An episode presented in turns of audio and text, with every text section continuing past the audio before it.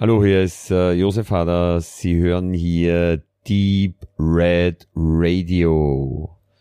Nicht Deep Bread Radio, was irgendwie eine Art tiefes Brot wäre, sondern Deep Red Radio. Und äh, früher hätte ich gesagt, das ist genau der richtige Sender, stellen Sie Ihr Radio nicht mehr anders ein, aber das hat ja in dem Fall keinen Sinn.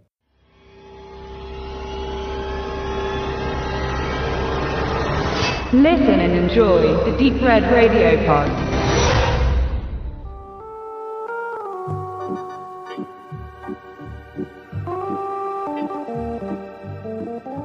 Wir sind nach der Veranstaltung in Dresden und es ist uns eine Freude und große Ehre, dass noch Zeit gefunden wurde für ein kleines Gespräch nach einem anstrengenden Auftritt vor kritischem Dresdner Publikum. Und bei uns ist Josef Hader. Hallo, schönen Abend. Und ich habe mir lange überlegt, was soll ich fragen in kürzester Zeit. Und es gibt so viele Fragen und ich habe mich gekraust und alles. Aber ich habe was zusammengestellt und ich hoffe, es kommt zu etwas. Als allererstes wollte ich mit einer Gratulation beginnen, der ich einer Gratulation jetzt noch vorweg äh, spontan noch eine vorschieben muss, denn äh, ich hasse Katzen und ähm, ich fand das wunderbar heute, äh, das Statement in der in der Show. Ähm, deswegen bin ich, äh, ob das nun Josef Harder ist oder das Programm, ist es erstmal wurscht, aber ich pflichte mich bei, ich habe die gleiche Meinung. Und du magst sie wirklich gar nicht, also privat, weil bei mir ist es eher, sage ich mal, äh, äh, das Programm da, ich kann es fürs Programm brauchen, aber ich, ich mag sie schon auch. Ich mag Katzen und Hunde, weil ich komme von einem Bauernhof. Da hat man beides und du magst Katzen de dezidiert nicht. Absolut nicht. Das hat aber eine Entwicklung, denn Katzen sind immer negativ auf mich zugekommen, auch wenn mm. ich positiv. Vielleicht ist es eine innere Ausstrahlung, die Katzen bei mir dann. Die spüren schon, du magst Wahrscheinlich, ja. Also Katzen, Schnittblumen und Radeberger zum Beispiel. Das Schnittblumen bin ich auch sofort dabei. Das sind eigentlich Leichen. Ne? Es ist, Blumenleichen äh, riechen auch dann irgendwann so. Wer einem Schnittblumen schenkt, wünscht ihn einem eine schnelle Vergänglichkeit. Das ist international anerkannt und ähm, Und ja. Radeberger findest du einfach nicht gut? Ich glaube, wenn die Leute ehrlich sind, die hier wohnen, äh, dann, also die wenigsten trinken gerne Radeberger. Das trinkt man gerne in München, wird auch gut verkauft dort tatsächlich. Ja, aber weil die haben Löwenbräu, das ist noch mehr Scheiße. Das trinken sie aber auch gesagt. nicht, weil das Becks des Südens, sagt man, und die ist auch nicht. Aber Radeberger ist halt, das hat mit, mit Biergeschmack jetzt nicht so viel zu tun. Ich kämpfe ja. schon seit einiger Zeit hart dagegen. Es steht auch an der Autobahn, gibt's immer diese, diese Hinweisschilder hier wunderschön, äh, Innenstadt irgendwo. Und, und da steht Bierstadt Radeberg und das ist eine große Hohn. Welch, welches Bier soll man trinken hier in der Gegend? Böhmisch Brauhaus wäre ein, ein gutes, das kommt aus Großröhrsdorf. Ja. Äh, ja, das ist, schmeckt, ist danach tatsächlich sehr böhmisch schmeckt es, aber. Ich mag das eh. Ja, ja passt. Ich mag auch gerne dunkles Bier. Ja, magst du nicht mal so. ein Jahr lang in meiner Pubertät. Aber, ah ja, verstehe. Ja. Hm. Nein, bei mir hält das länger an mit dunklem Bier. Die zweite Gratulation, die eigentlich war, ich wollte mich äh, Gratulation dafür für Arthur und Claire.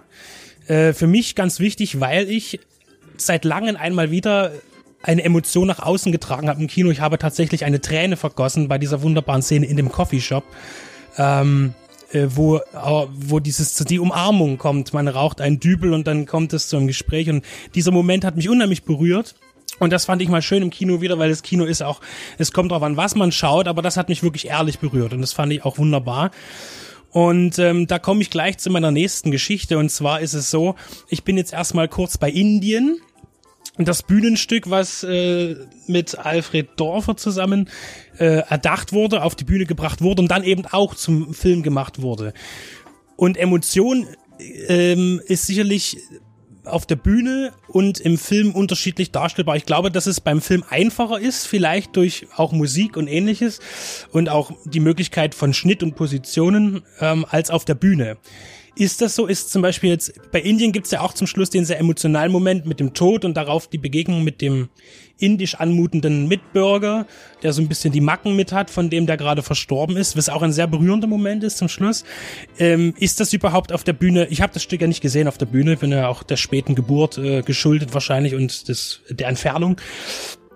Ist es ähm, einfacher im Film dann Emotionen darzustellen oder herauszukitzeln äh, beim Publikum oder ist es doch äh, die Bühne ganz anders denn? Der Unterschied ist, dass man im Film quasi deine Träne, die du dann hast im Kino, ähm, da hat man viele Möglichkeiten und äh, ist quasi jemand, der mit vielen Zutaten kochen kann. Ich kann mal schauen, dass ich die Szene möglichst gut drehe. Ich habe, ich mache viele Takes und schaue, ob ich eine, ein, ein guter dabei ist. Dann schneide ich das, dann gebe ich Musik dazu. Äh, das heißt, man kann in vielen Schritten arbeiten. Für den Schauspieler ist es mitunter leichter, auf der Bühne die Emotion zu haben, weil er da in einem Flow ist Während beim Film bist du ja nicht so in einem Flow, da hast du, bist du so wie ein, wie ein ähm, Fließbandarbeiter, wo aber die, die, die, die Dinger nicht regelmäßig kommen, die Szenen, sondern du spielst mal zweimal den Take, dann ist eine Pause, weil die Technik gerade umbaut, dann äh, kommt nochmal, kommt der Take nochmal, noch zwei, zweimal, dann sagt der Regisseur, wir verändern das und das. Also ähm, es ist eigentlich das Herstellen von Emotionen in, im, im Rahmen von Filmdreharbeiten vor 40 Leuten, die alle gerade irgendwas Technisches bedienen. Und du musst so tun, als wären die alle nicht da und als gibt's nur dich und, und deinen Partner oder deine Partnerin, ist das eigentlich schwieriger, dieses Herstellen von Emotionen. Ich habe mir ein paar über die Zeit immer ein paar Kabarettstücke angeschaut bei Weitem habe ich nicht alles gesehen oder alles nachholen können. Ähm, aber hier finde ich auch zum Beispiel, dass ja einiges, was an Kabarett angeboten wird, ist aber eigentlich, fand, empfand ich mir als Theater, wie zum Beispiel im Keller oder auch ähm, Harder muss weg, wo ja eigentlich eine Interaktion zum Publikum, wie jetzt heute zum Beispiel, äh, nicht stattfindet, sondern eigentlich nur die Interaktion des Künstlers mit einer fiktiven Figur, die neben einem steht.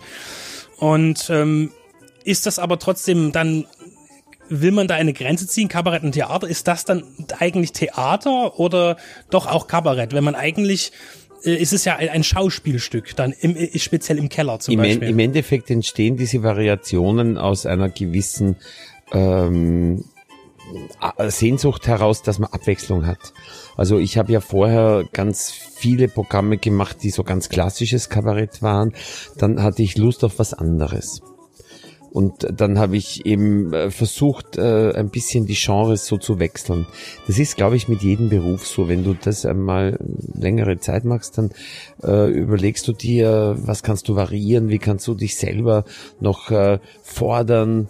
Es ist ja so, dass man in jedem Beruf das braucht, dass man, man wieder mal was macht, wo man nicht sicher ist, kann man das, kann man das nicht, wo man einen Kick bekommt und wo, wo man auch ein bisschen aufgeregt ist bei der Arbeit, weil man nicht ganz sicher weiß, ob man das schaffen wird und wie das gehen soll. Und das ist bei mir äh, passiert eben äh, in, bei den letzten Programmen immer von einem Programm zum anderen, dass ich mir gedacht habe, ich möchte mich wieder fordern mit einer neuen Form. Mal sind sieben Personen, die ich spiele, mal ist es nur eine Figur, mal rede ich mit dem Publikum, mal ist es wie ein Theaterstück. Es ist, geht eigentlich um Abwechslung, es geht um, um, um das Schwierigste finde ich, was man als Künstler machen kann, nämlich äh, oder erreichen kann, das es ist Erfolg ist irgendwas, das hat man oder hat man nicht und und äh, wer total unbedingt Erfolg haben will, der hat ihn oft gar nicht und wer ein bisschen entspannter ist, der hat ihn dann. Aber ich finde, das Größte, was man erreichen kann als Künstler, ist, dass nach 30 Jahren die eigene Arbeit für einen noch interessant ist. Ich war bei Harder muss weg und dort ist, taucht auf in den Credits, wenn man die DVD schaut, Regie David Schalko. Genau. David Schalko, wenn ich jetzt nachgeschaut habe, also ich äh, finde, David Schalko ist ein großartiger Künstler, ob das jetzt als Regisseur ist, als Drehbuchautor, als Autor, als Sch Schriftsteller. Ähm, ähm, Braunschlag als Serie wunderbar grotesk und bizarr und ähm, zum Beispiel auch äh, er ein Kopf hinter Willkommen Österreich ist, dieser, dieser Abendsendung, die auch sich, also zumindest bei mir, äh, Anklang findet. Und er war meines Erachtens das Programm so 2004 ungefähr. Und äh, da war er, glaube ich, auch schon noch am Anfang seiner zumindest auffallenden Karriere, seiner Vita. Wie also und dann kam natürlich auch noch später mit Schalko der hervorragende Aufschneider zustande. Das war eigentlich so, dass 2004 äh, ich das Programm begonnen habe zu spielen. Und dann, als ich es nach ein paar Jahren fürs Fernsehen aufzeichnen wollte und schon einige Jahre gespielt habe, dann ist der David äh, dazugekommen und hat mit mir die Fernsehaufzeichnung gemacht, die man dann auf DVD sehen kann. Also der David ist sozusagen nicht der Regisseur vom Programm von Anfang an, sondern der hat die filmische Auflösung gemacht ein paar Jahre später, als ich das irgendwie dokumentieren wollte. Und ich glaube sogar, dass Aufschneider vorher war und danach war erst die Aufzeichnung vom äh, Kabarettprogramm.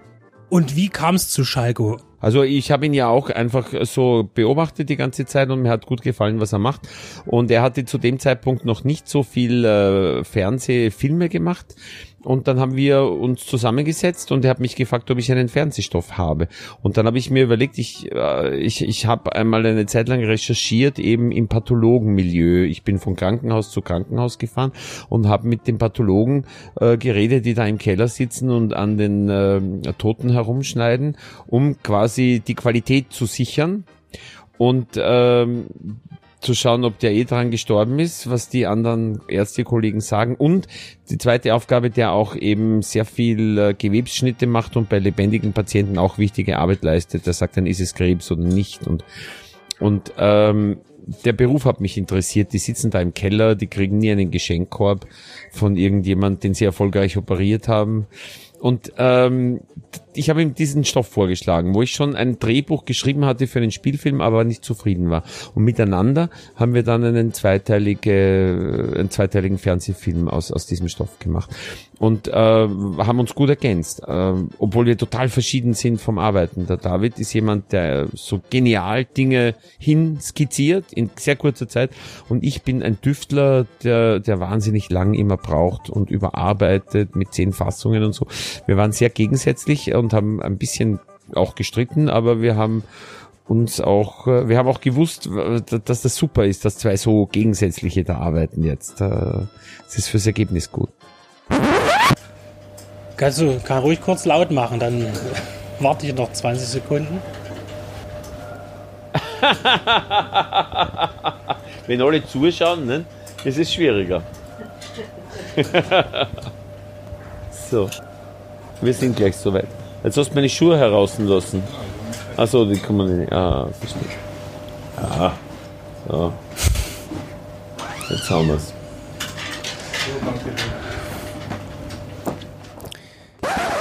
Jetzt kommt meine persönlich mir am wichtigste, am Herzen liegendste Frage. Und zwar äh, kommen wir zu Silenzium. Und zwar ist dort ähm, ein, ein Künstler, den ich ebenfalls sehr verehre, ist Christoph Schlingensief. Ja. Und er hat ja da eine, einen Auftritt als sich selbst, als, als äh, Regisseur der, der, der Salzburger Festspiele äh, und wieder eine ganz tolle moderne Installation macht. Ähm, äh, es ist ein paar mehr Details. Und zwar ist die Frage, wer wollte ihn eigentlich haben für den Film? Aber es sind ja nun drei, drei große Namen an, an solchen, an den Brenner-Produktionen. Das ist natürlich erstmal Harder, dann natürlich Murnberger und natürlich auch Haas als Autor. Ähm, war er unbedingt gewollt, bot sich das an, weil genau zu der Zeit hat er ja zum Beispiel den Parsival in, in Bayreuth begonnen zu inszenieren. Äh, was er mit schrecklichen Erinnerungen letztlich auch verbunden hatte, weil er sagte, genau da ist sein Krebsleiden entstanden, bei diesen sehr anstrengenden Arbeiten in, in Bayreuth und den ganzen Streiten mit der äh, Familie Wagner und, und ähnlichen. Ähm, und wie kam Schlingensief dazu? Ehrlich gesagt, wir sitzen da immer wirklich zu dritt herum und der Regisseur, der Wolfgang, äh, lässt uns auch immer mitreden bei der Besetzung und wir diskutieren und bringen Namen rein. Und irgendwer hat ihn vorgeschlagen. Ich weiß nicht mehr genau, wer es war. Jedenfalls haben wir uns gedacht, der macht das sicher nicht. Aber wir fragen mal, Fragen kostet nichts. Und er hat sofort zugesagt, weil er einfach Lust hatte auf sowas. Und wir haben ihm natürlich keinen Text geschrieben, sondern haben gesagt, das äh, improvisiert er. Und er hat das großartig gemacht und er war so unglaublich äh, kollegial und freundlich und äh, so ein, ein, ein ganz ein ein liebevoller und weicher Mensch und überhaupt nicht äh, der Provokateur, als, als den man ihn kennt. Aber man merkt ja auch, wenn man seine Provokationsfilme äh, oder die Dinge, die er da gemacht hat, dann sieht man ja immer dieses, dieses große Gefühl, das hinter allem steckt, was er gemacht hat, der Christoph. Und Schlingensief hat ja auch in, Wien nicht selten inszeniert äh, am Theater. Und ähm, es gibt ja, es gab bei den Wiener Festtagen diese Installation, sein, sein Programm Ausländer raus, was ja eine Kritik war an Reality TV Big Brother, aber natürlich auch an der äh, aufstrebenden, immer stärker werdenden FPÖ oder der, der rechten politischen Meinung im Land. Ähm, diese Aktion, das war 2002, glaube ich, ähm, wie gab's gibt's da noch eine Wahrnehmung davon? Wie da, ist das aufgefallen? Also ja, ja, wir waren alle äh, die ganze Kunstszene war hellwach und und äh, wir haben auch vorbeigeschaut dort und manche haben mitgemacht und die anderen haben zugeschaut. Also das war eigentlich ja, das war so für für das verschlafene Wien, das äh, mh, zunächst mal nachdem Speimann im Burgtheater ein bisschen aufgerüttelt hatte, Wien ist ja eine Stadt, die schläft dann sofort wieder. Ja. Kommt irgendeiner, der rüttelt ein bisschen und, und macht ein bisschen Lärm und dann schläft Wien wieder. Und dann ist der Christoph gekommen und hat, und hat wieder alle aufgeweckt. Das war großartig. Es gab ja auch dann Talkshows und so weiter und Gesprächsrunden, wo ganz hart auf ihn eingedroschen wurde im Fernsehen und wie er nur könnte und so weiter. Und ja, das war auf jeden Fall eine große Nummer gewesen mit ihm. Er ist halt so ein Künstler gewesen, der wirklich ähm, immer so über das, was er macht, immer eigentlich über den Kunstbereich hinaus eine riesen Diskussion anreißen konnte in, in einer Stadt oder überhaupt in der Gesellschaft. Das ist für mich, ja, das ist für mich wahrscheinlich das, das aller Größte, was ein Künstler kann, wenn der was macht, was Künstlerisches und aber es redet ein ganzes Land drüber. Gibt es ganz wenige. Großes Vorbild von mir Helmut Qualtinger, ein österreichischer Kabarettist, der das mit einem Film gemacht hat, der Herr Karl, über, über die, über so einen Österreicher, der sich da so durchschwindelt. Und, und so war Christoph auch. Der konnte gar nichts machen, was, was irgendwie nur so reduziert war auf, auf den künstlerischen Raum und wirklich nur Kunstinteressierte interessiert hat, sondern der hat immer der war eigentlich, was früher man gesagt hat, äh, so, so ähm, äh, Volkstheater. Das ist ein modernes Volkstheater, was der Christoph gemacht hat. Das war inklusive der Kronenzeitung und des Boulevards, die darüber geschrieben haben, inklusive der Leute, die ihn beschimpft haben, inklusive ihm selber mittendrin. Das war ein riesiges, großes, modernes Volkstheater.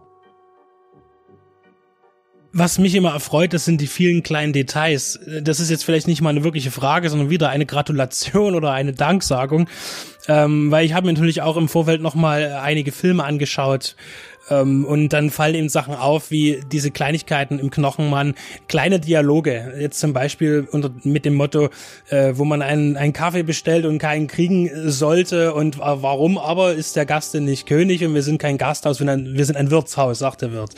Oder Sachen, wenn, wenn ähm, Brenner im Bett liegt mit einer Tüte Chips und wahnsinnig gebannt, also auch das, der, der Blick auf den Fernseher und sich die schönsten Bahnstrecken Österreichs dann wahrscheinlich anschaut mit einer, mit einer, mit einer, mit einem Interesse.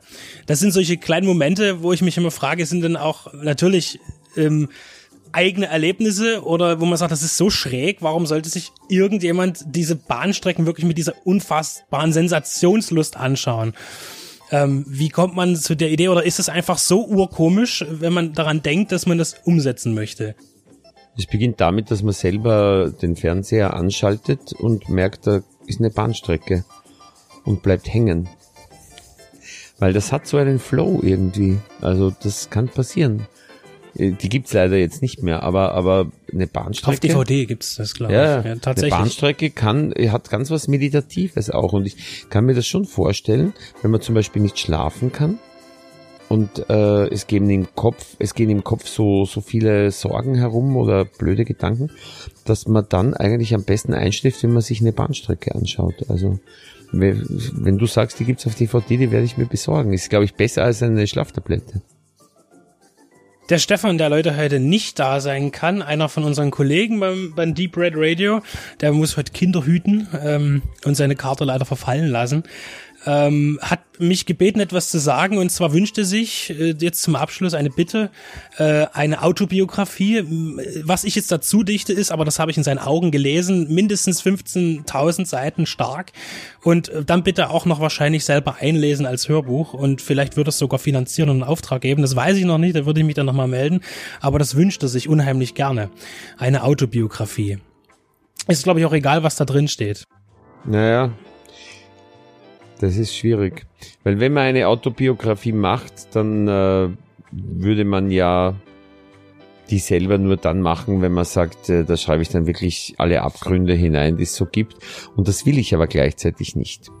Das heißt, ähm, ich, ich mach, man macht sich aber auch nicht die Mühe und schreibt eine falsche Autobiografie von sich selber. Das macht Groucho Marx, hat glaube ich über fünf Autobiografien Ja, geschrieben, ja, wenn, die wenn, alle wenn anders waren. Teil, wenn das Teil des Ganzen ist, das, äh, das der Kunst, das kann ich mir vorstellen. Aber ich glaube, ich werde eher mein Leben lang vermeiden, eine zu schreiben.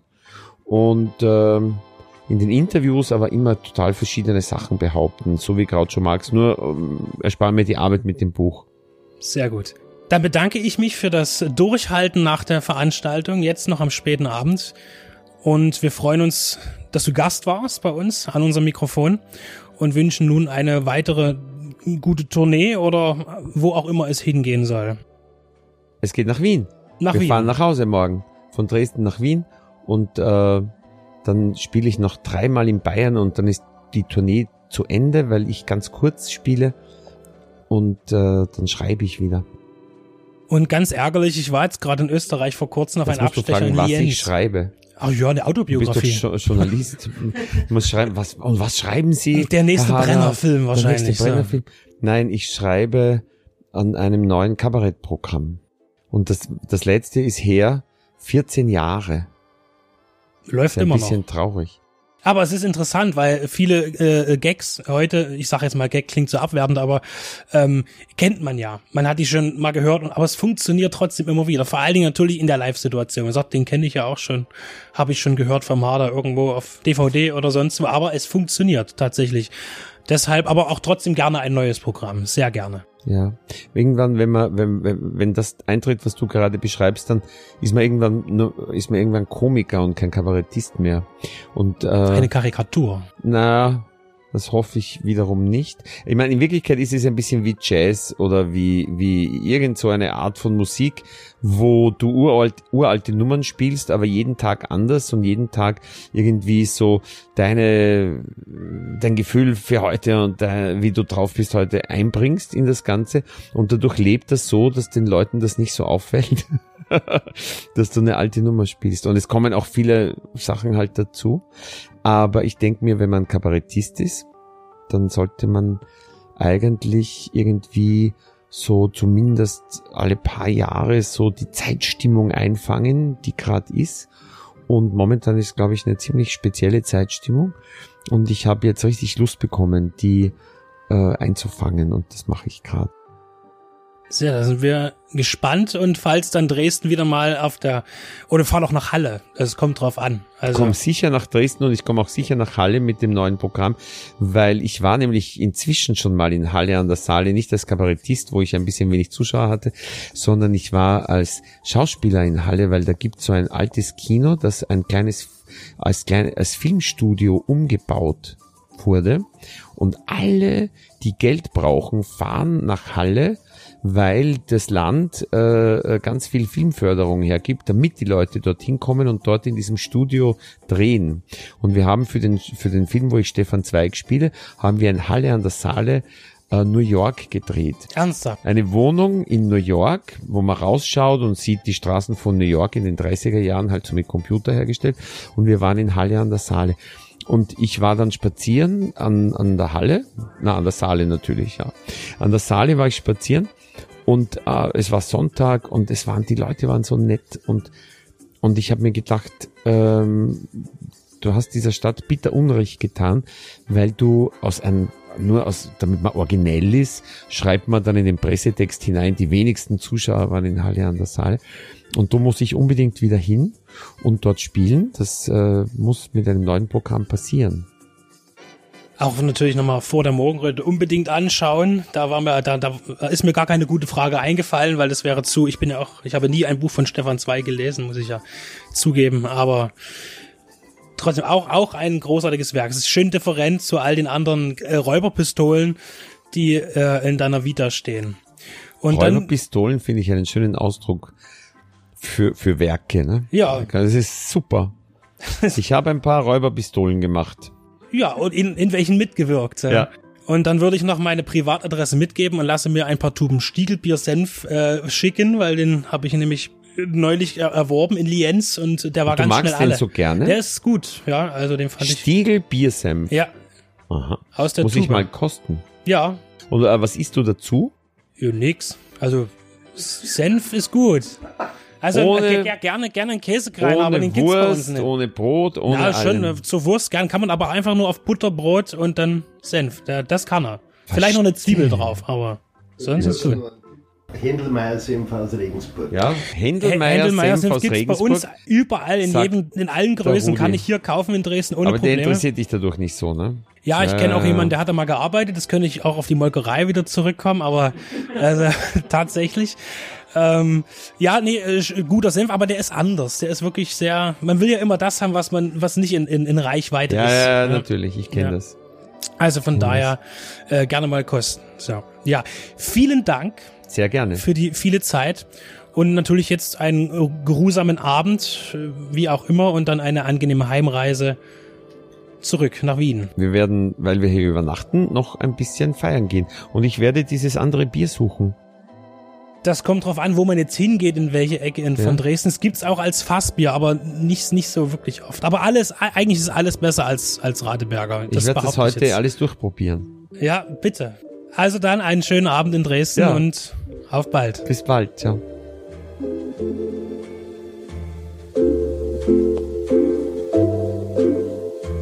Thank